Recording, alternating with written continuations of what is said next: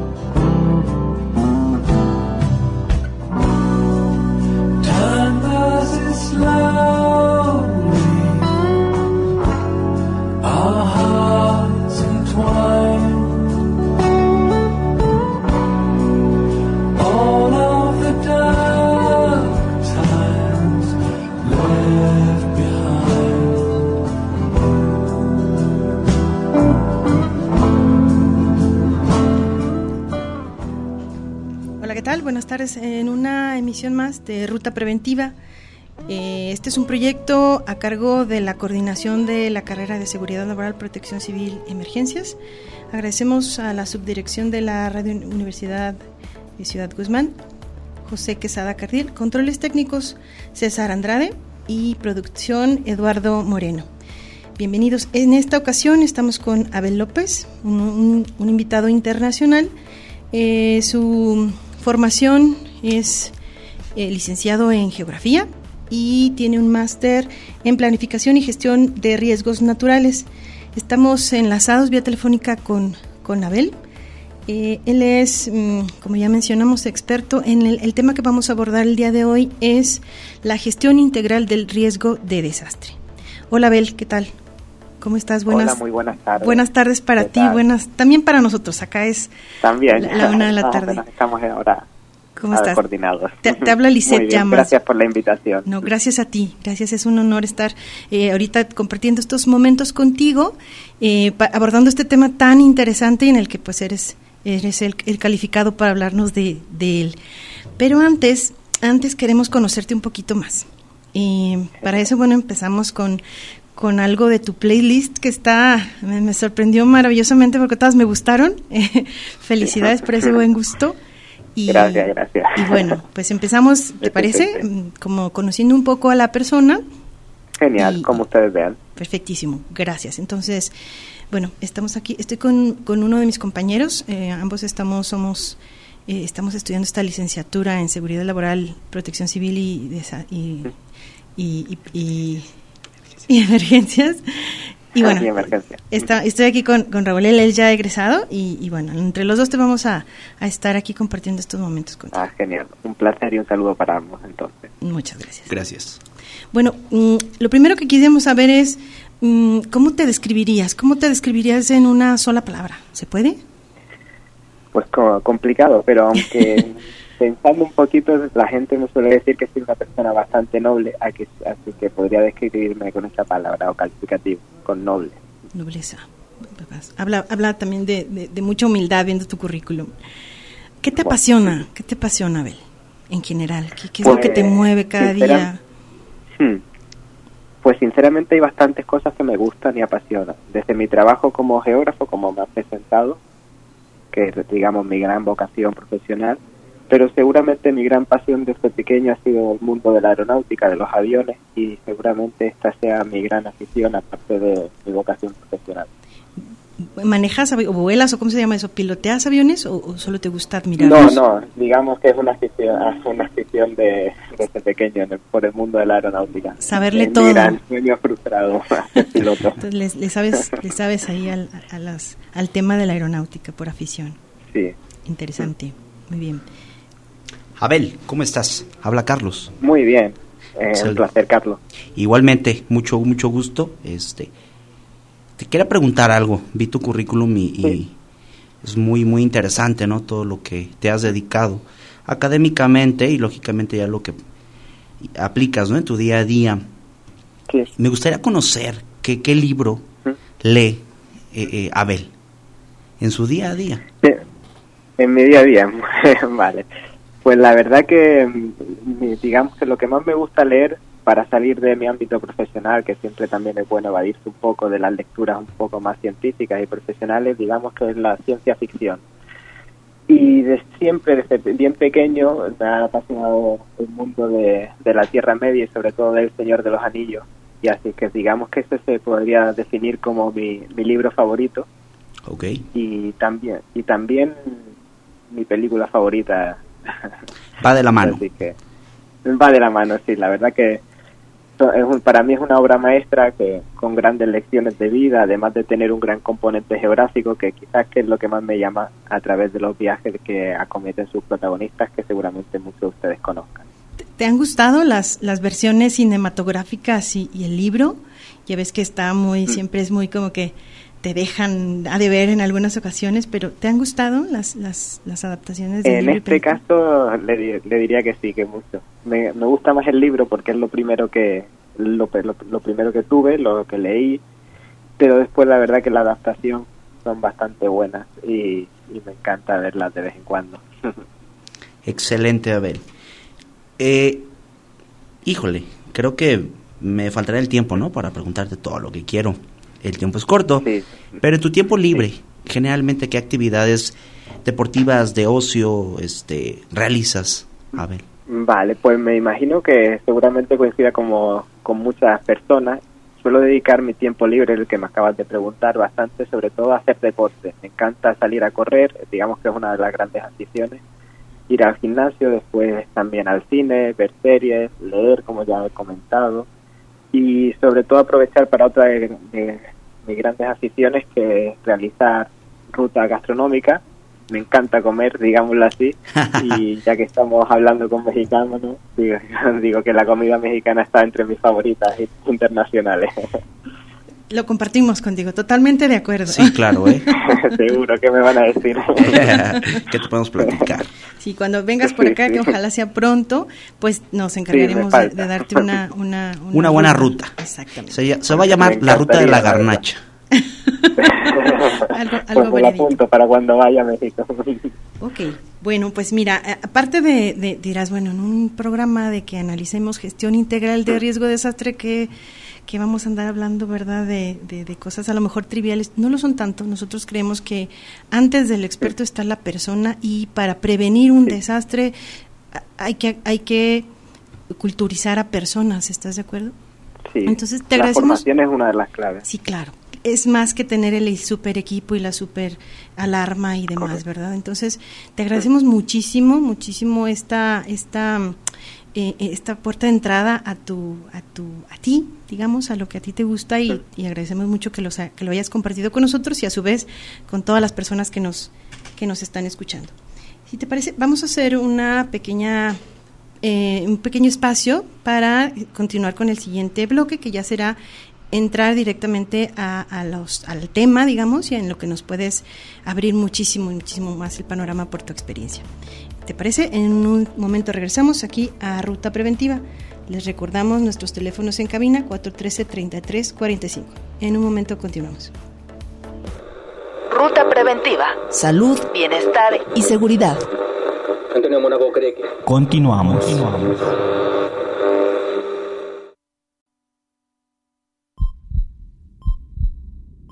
Ruta preventiva, un camino a la seguridad. Regresamos.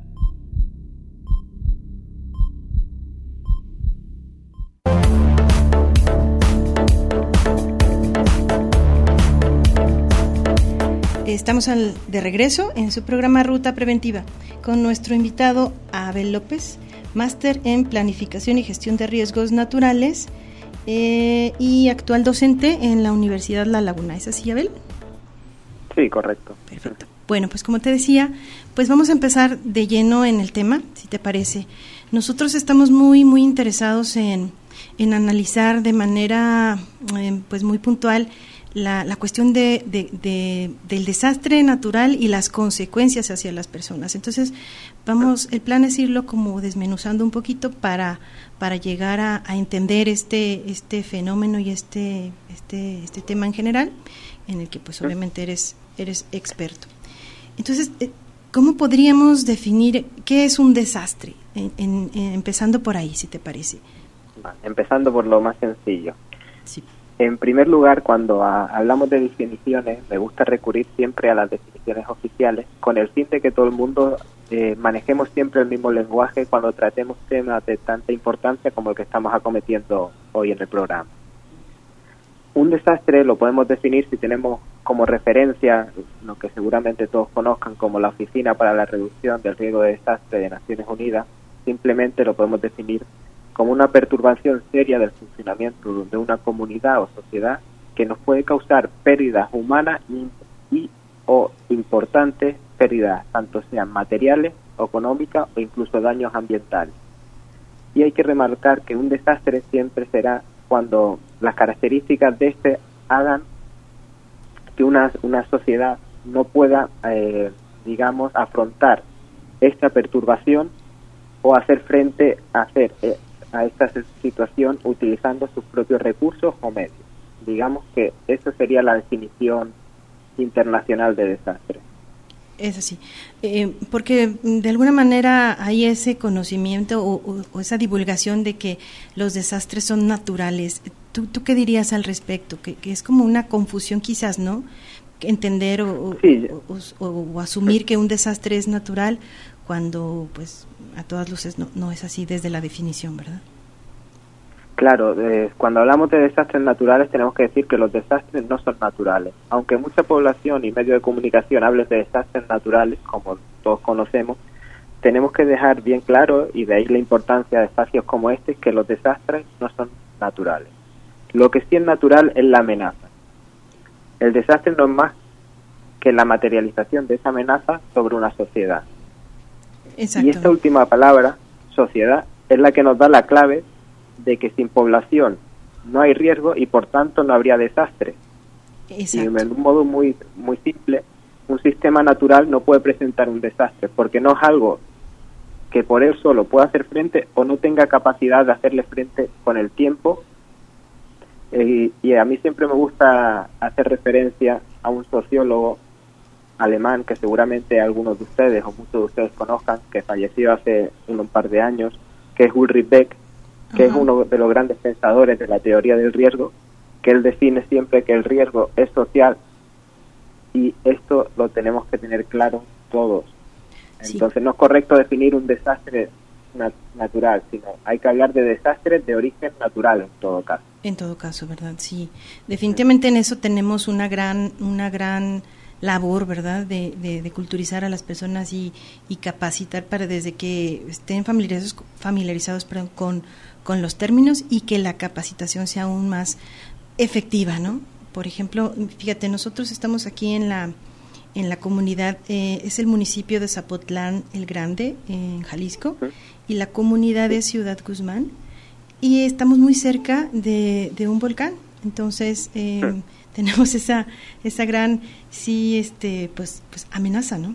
La podríamos definir así, y entonces hacer todas las, Sí. dar a conocer todas las acciones para que las personas conozcan eh, ese, ese riesgo, ¿verdad? Y podamos eh, gestionar el desastre, que es lo que nos lleva a la siguiente, a la siguiente pregunta.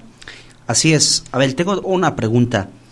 Eh, más allá de que la gestión integral de desastre pueda ser ese enfoque estructurado que permite identificar, evaluar y controlar ¿no? los peligros y riesgos, Sí. ¿qué más puedes agregar a esa definición? Más allá ¿no? de las la referencias perdón, internacionales, directrices que, que ya actuales conocemos. Sí, no, no deja de ser de lo que ah, cuando hablamos de gestión de riesgo de desastre no, no es más que el conjunto de acciones y, y políticas desarrolladas por los diferentes sectores, tanto cuando hablamos tanto del sector público como el privado y muy importante del sector social que normal, no- normalmente no nos no nos hacemos referencia a él mucho y es muy importante. Digamos que este conjunto de acciones y políticas están encaminadas a fortalecer, como tú bien has dicho, la capacidad de respuesta y reducir los impactos de un evento, como puede ser una misma erupción volcánica o un ciclón tropical. Y en Excelente. definitiva, estas acciones que denominamos gestión del riesgo de desastre, eh, o gestión integral del riesgo de desastre, como comentaba, buscan únicamente evitar y disminuir los efectos adversos de las distintas amenazas mediante diversas actividades y medidas, ya sean la prevención, la mitigación o la preparación, que son los tres ejes fundamentales de, este- de esta gestión integral. Ok. ¿Qué crees que se está haciendo en el mundo para, para hacer esto posible, esto que mencionas? Es decir, integrar todas estas actores, por decirlo de alguna manera. ¿Qué se está haciendo en el mundo, aparte de la, la agencia que ya mencionaste a través- Sí, internacional? la Oficina de, de. Reducción de Riesgo de Desastres de Ajá. Naciones Unidas. Vale. Pues eh, es difícil y seguramente necesitaríamos mucha más tiempo para cometer todas las cositas que se están haciendo en muchos lugares. Seguramente en México se estén haciendo cosas que yo desconozco y en, aquí en España y en mi comunidad estamos haciendo también algunas actividades. Pero resumiendo, te podría decir que a nivel internacional se ha avanzado mucho en el aspecto de la prevención, más aún si nos comparamos con, con hace una o dos décadas. En primer lugar, a mi modo de ver, se ha avanzado mucho en la toma de conciencia acerca de este problema. Y esto da lugar, por ejemplo, que en el año 2000 se crease la, de, la famosa estrategia internacional por parte de Naciones Unidas para reducir los efectos de los desastres. Una estrategia que ha desarrollado un importante aparato normativo, como seguramente conozcan, encabezado por el antiguo marco de Yogo y el actual marco de Sendai para la reducción de riesgo de desastres, aprobado en el año 2015. Y en segundo lugar, se se ha avanzado muchísimo en el conocimiento. Esta es una de las claves. Un conocimiento que, entre- que entre otras cosas, ha dado lugar a que conozcamos mejor las amenazas, identifiquemos mejor las áreas de riesgo, también ha permitido desarrollar tecnologías que nos ayudan a predecir de forma más certera los fenómenos naturales.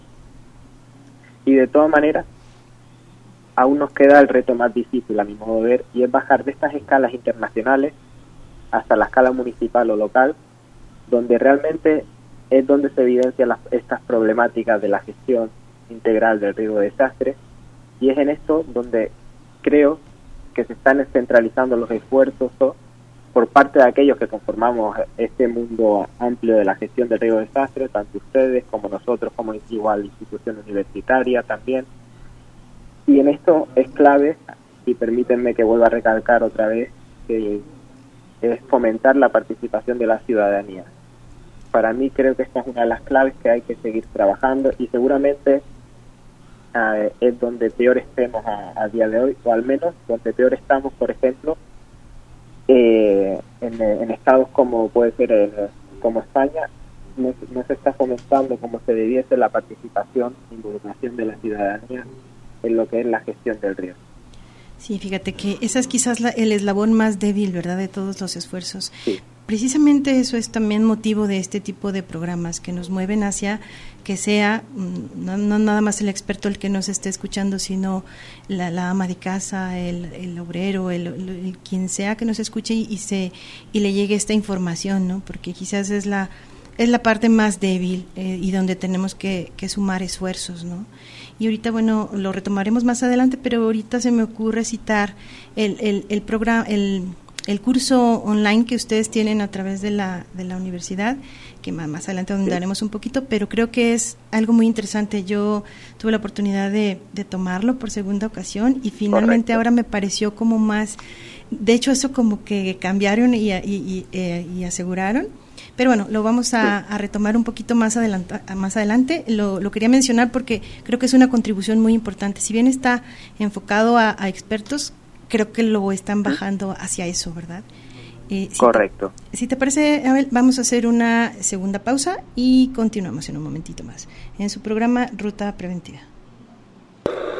Ruta Preventiva. Salud, bienestar y seguridad. Antonio Monaco cree que... Continuamos. Continuamos.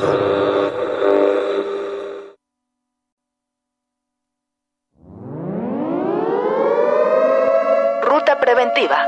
Salud, bienestar y seguridad. Continuamos. Continuamos.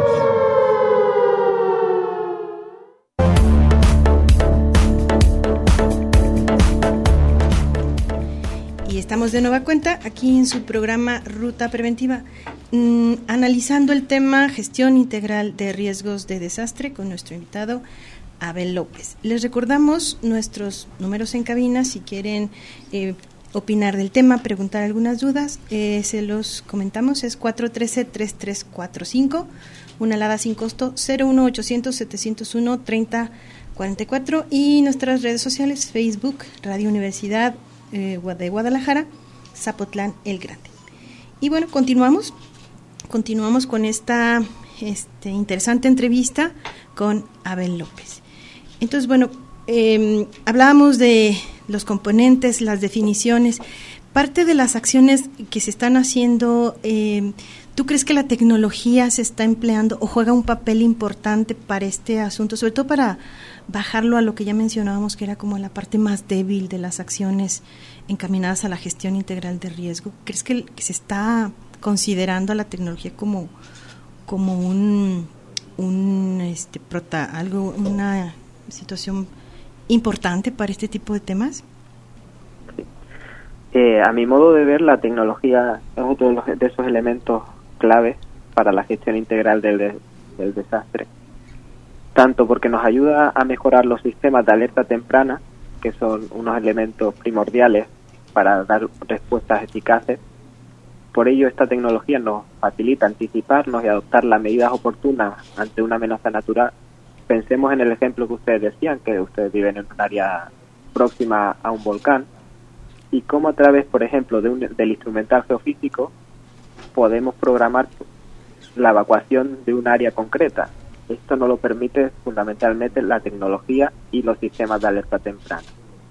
Pero también es clave la tecnología porque favorece que se reduzca la vulnerabilidad, sobre todo aquella que puede presentar un carácter más estructural, como puede ser la mejora de las edificaciones o de las infraestructuras urbanas, por ejemplo.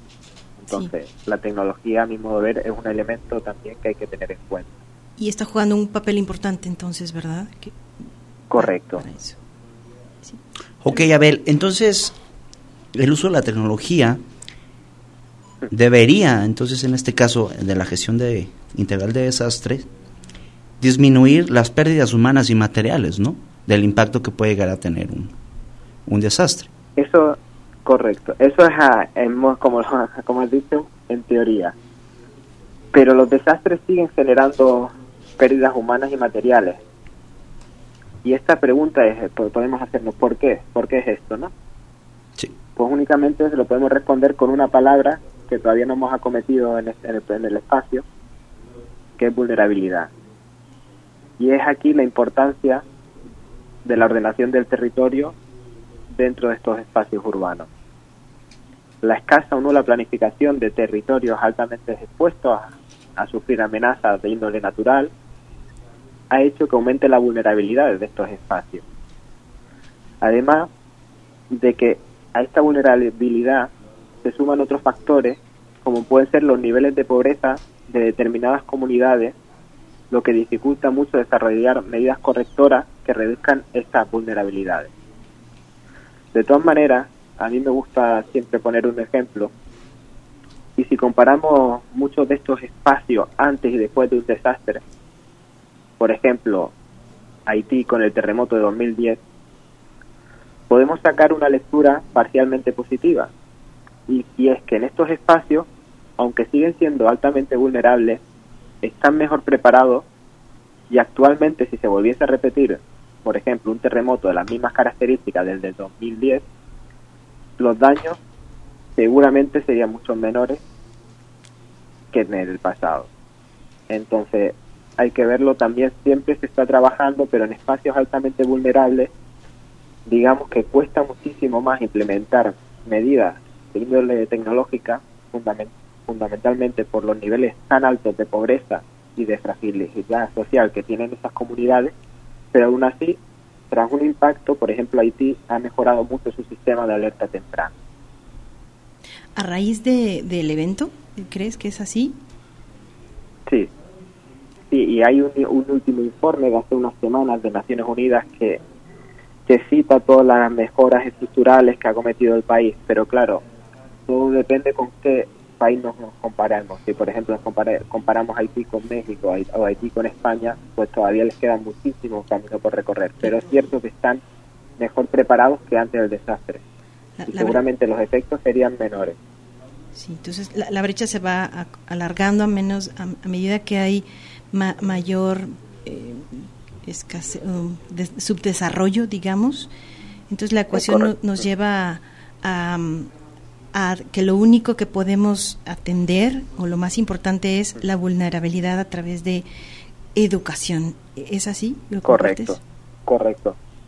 La clave para la vulnerabilidad, para disminuirla, una de ellas es la educación, formación y capacitación de la, de la población. A la población hay que empoderarla en estos temas, en el, en el asunto de la gestión integral del riesgo de desastre, qué significa un desastre, cómo pueden afrontar un desastre, qué medidas de autoprotección necesitan para, para hacer frente, por ejemplo, a una lluvia intensa, a una erupción volcánica, a un terremoto, etcétera. Entonces, esta digamos que es la, la clave más económica y que mejores resultados puede darnos para reducir la vulnerabilidad que digamos que en esa ecuación famosa del riesgo de amenaza igual exposición por vulnerabilidad digamos que es el factor que nos reduce el nivel de riesgo de, de un determinado territorio exactamente y, y bueno, eh, hace rato mencionabas estas acciones de a partir del 2000, ¿verdad? Lo que es el, el marco Hyogo y la, sí. la estrategia o el marco Sendai. En términos así muy, muy, ¿cómo se puede decir? Muy directos, ¿qué, es esto del el marco de Sendai para la reducción de riesgos de desastres eh, trazado desde 2015 a 2030?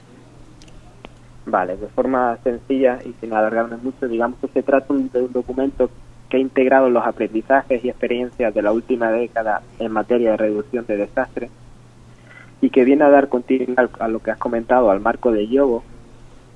Y lo podríamos definir, a mí me gusta siempre eh, usar este, esta palabra, como la hoja de ruta a aplicar en cualquier territorio para reducir y afrontar los efectos de los desastres.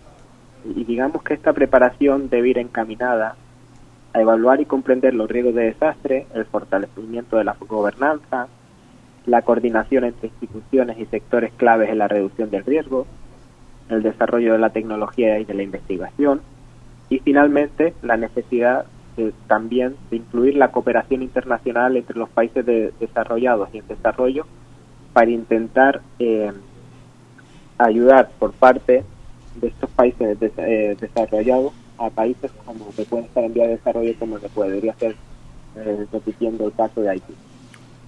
Ok, pues sí, muy, muy, muy, muy a grandes rasgos y, y muy, muy concreta la, la explicación. Muchísimas gracias, Abel. Eh, Abel, una pregunta.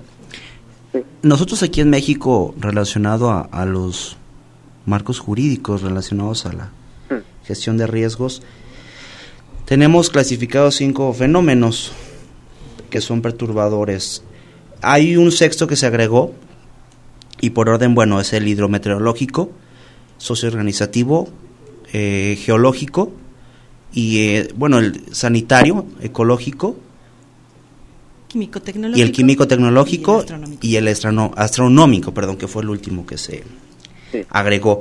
Mi pregunta es, relacionado a todos los, los métodos o metodologías cualitativos o cuantitativos, usando las matemáticas, la ciencia exacta, en España, ¿qué, qué, qué métodos emplean ustedes, por ejemplo, para algún tipo de fenómeno que, Para el cálculo. que presentan? ¿no? Para el cálculo, sí. Vale. El, antes ya hablaba de la, de la famosa ecuación del riesgo, ¿no? De riesgo igual amenaza por exposición por vulnerabilidad. Esta fórmula nos viene heredada y de un amplio uso por lo que por el Servicio Geológico Americano y, y es la que en España se está usando a nivel de, de evaluar todos los tipos de riesgo que puede tener un determinado territorio. Entonces, a nivel normativo en España, la evaluación de riesgos se efectúa fundamentalmente a partir de esta ecuación, donde identificamos una serie de amenazas, tanto sean de índole de climatológico, de índole geológico, de índole antropogénico o de índole biológico. Digamos que nosotros solemos clasificarla en esos cuatro grandes grupos. Más, más este, Entonces, sencillo. a, ¿verdad? Perdón que a te- partir te de esta de esta sí bastante igual más sencillo Sí. la clasificación Sí. y entonces a partir de esta de esta ecuación lo que hacemos es evaluar el nivel de riesgo de, de estas amenazas y vemos la exposición de un determinado territorio y aplicamos la vulnerabilidad en todas sus dimensiones, que la vulnerabilidad tiene muchísimas dimensiones, ya sea una vulnerabilidad de tipo social, de tipo estructural o de tipo de medio, perdón, medioambiental. Entonces, a partir de esa ecuación, que es bastante simple, pues podemos nosotros hacer una clasificación de los principales riesgos de un determinado territorio. Y entonces, a partir de esos resultados, nos permite a nosotros medir, eh, pe- perdón, establecer medidas correctoras y saber sobre qué riesgos determinados tenemos que acometer nuestros esfuerzos para intentar mitigarlos o reducirlos a lo máximo posible. Excelente. Mucho más, mucho más sencillo que, que por acá, ¿verdad? Creo que en esos cuatro engloban todos y le dan una un tratamiento y un manejo pues más, más integral me parece a mí. Muy, muy interesante. Bueno, vamos a continuar, vamos a hacer una siguiente pausa y continuamos con su programa. Ruta preventiva. Salud, bienestar y seguridad. Continuamos. Continuamos.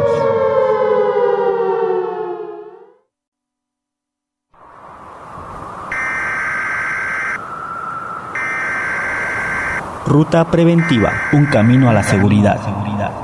Regresamos.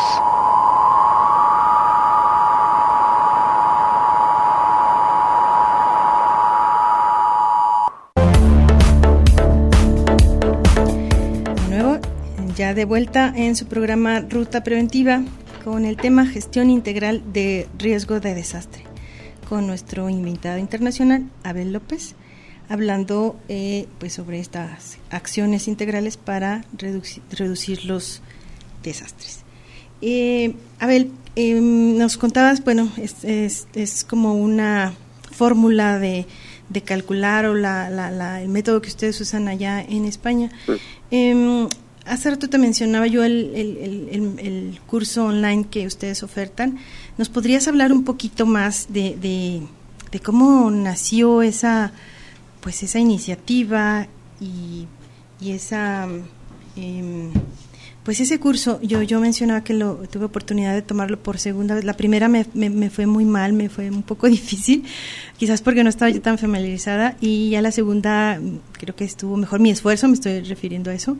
Y aparte vi, vi cambios. ¿Nos podrías hablar eh, un poquito más de, ese, de esa oferta, de esa propuesta?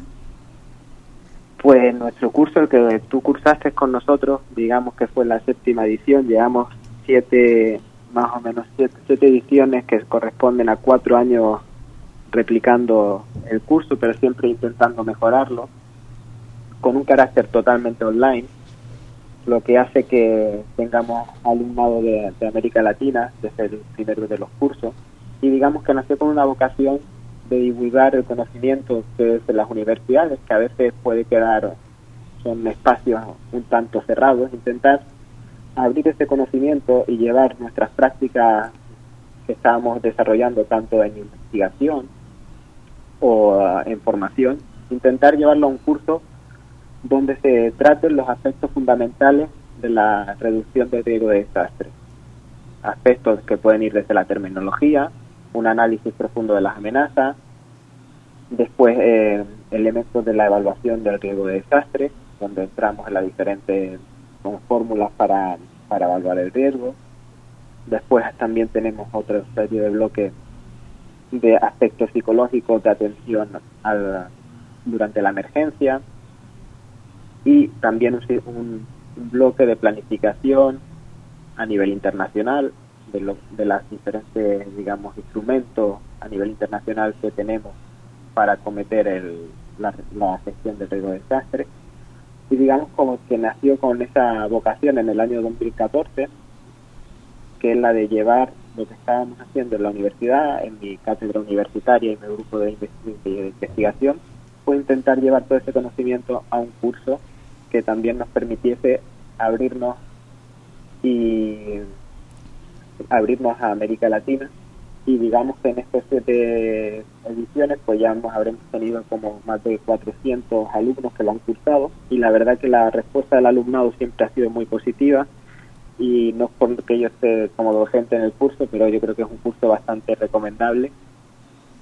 y les animo a todos a, cursarlo. Sí, apoyo mucho lo que acabas de mencionar y me, me, me pareció, quiero, quiero no dejar de mencionar que es una oferta muy muy pertinente, muy interesante, porque hay pocas con, con este enfoque. Nosotros a lo largo de la, de la carrera y de la profesor, sobre todo la formación, pues enfocamos hacia el, desastre industrial, digamos, pero este en especial está muy enfocado al, al desastre por fenómenos, aquí les llamamos perturbadores o, o ustedes de origen natural. Eso fue lo que me pareció súper interesante de este, de este curso y de ahí nació pues la, la inquietud de, de, invitarte para que nos lo compartieras.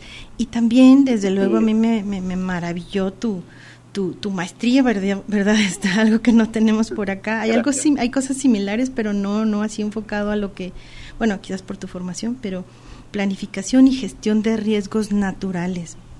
Esta, bueno, según revisamos en tu currículum, la, la tomaste en la Universidad de Alicante.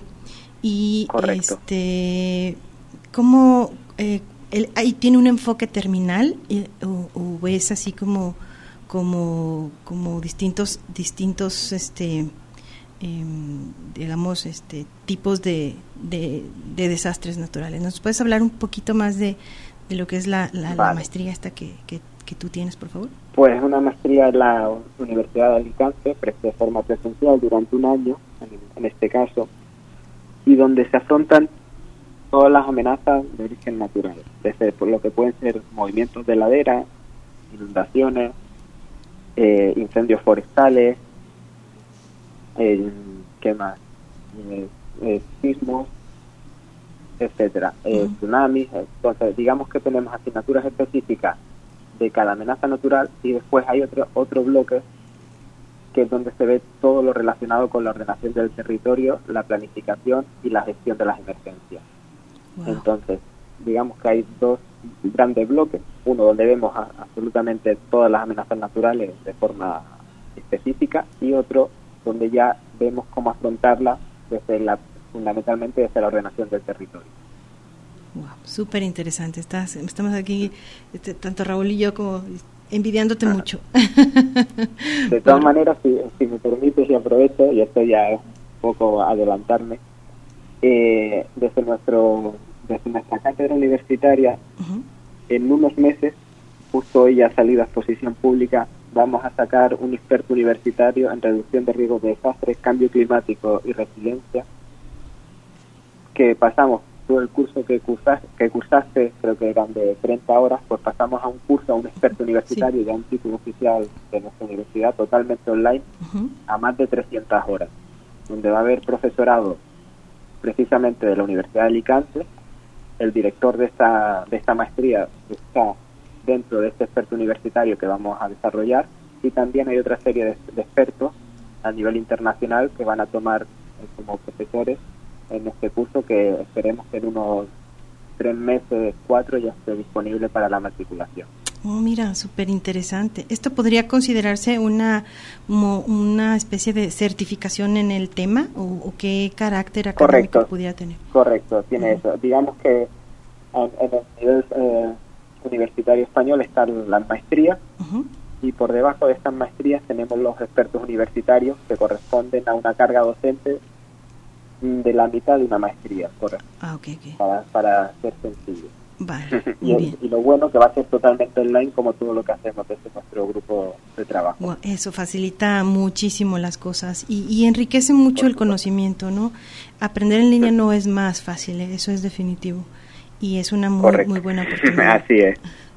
Pues te agradecemos muchísimo esta, esta oportunidad de, pues de esto y, y quizás más allá, aunque no, no, no, este, no dependiera de nosotros exclusivamente, pero quizás la am, hacer acciones, ¿verdad? Para que se hagan ah, eh, másters o, o instrumentos conjuntamente entre la Universidad de Guadalajara y la Universidad de, de La Laguna, ¿por qué no, verdad? Pudiera derivar de eso.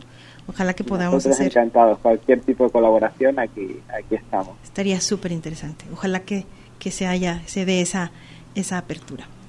Bueno, y continuando con, con la, la temática, eh, quisieras, Raúl.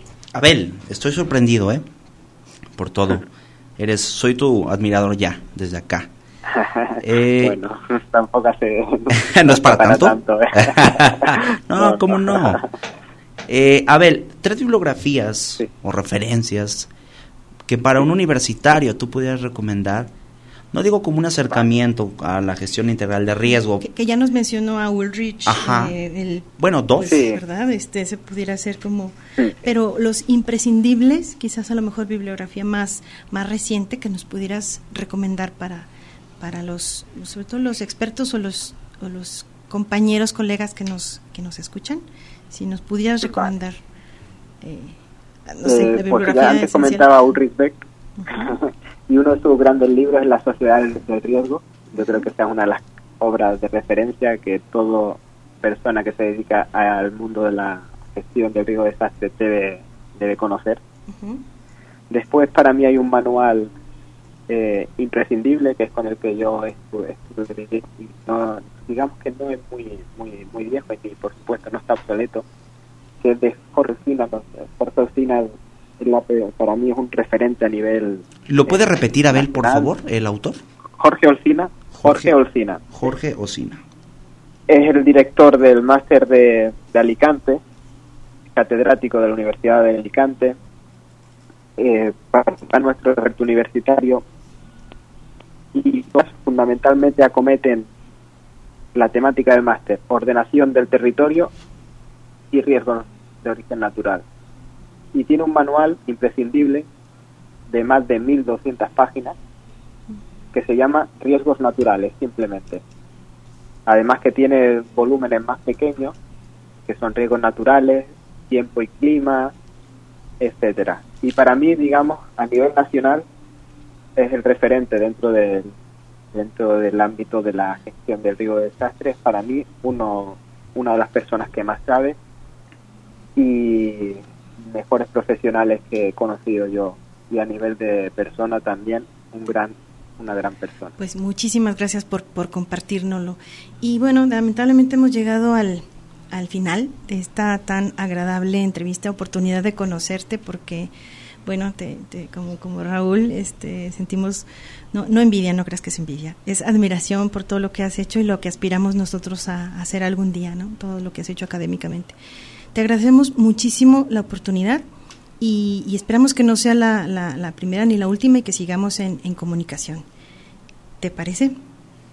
Muchísimas gracias a ustedes por la invitación, por el rato que hemos pasado. Muchas gracias por las preguntas, también me ha gustado bastante. La parte personal, que es algo diferente a cualquier tipo de entrevista, la verdad que siempre, siempre ayuda también a, hacer algo mucho más cercano. Y nada, aquí tienen a, a la Universidad de La Laguna y a la Cátedra de Reducción de Riesgo de Desastre que nos pueden encontrar en las redes sociales y cualquier cosa a su entera disposición y un auténtico placer. Muchísimas gracias. No nos resta más que agradecerte profundamente la oportunidad y todo tu, todo tu conocimiento que nos has compartido y esa puertita hacia, hacia Abel López. Gracias, Abel. Y nosotros nos, nos despedimos. Dice que el minuto es caro. Y bueno, nosotros nosotros nos despedimos en su programa Ruta Preventiva. Agradecemos las facilidades al subdirector José Quesada Cardiel, en los controles técnicos César Andrade, la producción Eduardo Moreno, sus amigos Lice Llamas, Carlos Raúl, en Ruta Preventiva. Muchísimas gracias. Esto fue Ruta Preventiva un espacio radiofónico para generar una cultura de seguridad integral.